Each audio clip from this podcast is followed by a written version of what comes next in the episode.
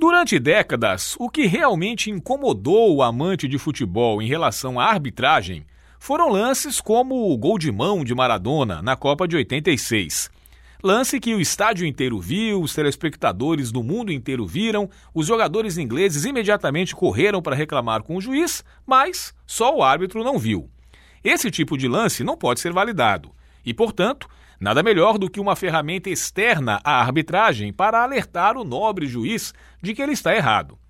O VAR surgiu com este espírito, tanto que seu protocolo fala que ele só deve intervir em erros claros e evidentes.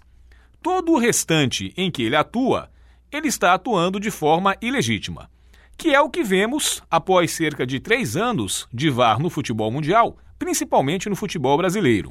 Na prática, o VAR brasileiro é um segundo árbitro, tão ruim quanto o árbitro de campo. O de campo erra e o do vídeo erra também. A arbitragem que já era fraca com um juiz, agora é fraca com dois.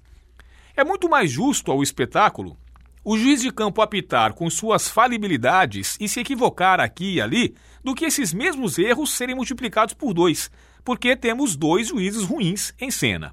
O sonho de consumo do torcedor de bom senso é que o VAR só apareça para corrigir impedimentos absurdos, gol de mão, agressões inquestionáveis. Fora isso, ele só tem existido para assumir um protagonismo desproporcional à sua importância, à sua finalidade e ao jogo em si, que evidentemente deveria ser muito maior do que a ferramenta de vídeo.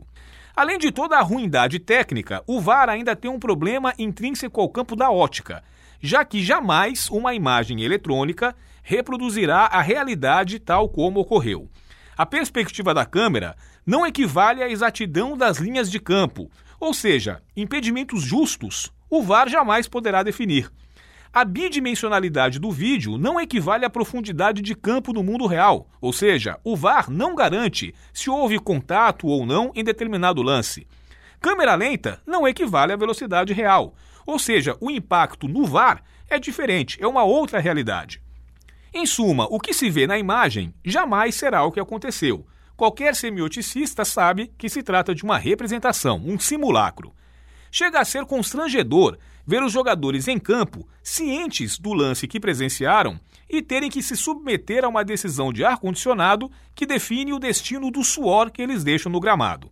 O uso do VAR precisa ser revisto. No mínimo, o protocolo, como foi criado, deve ser respeitado. Se isso ocorresse, boa parte das aberrações que estamos vendo não estariam acontecendo. Paulo Pellegrini, para o Jornal Rádio Universidade.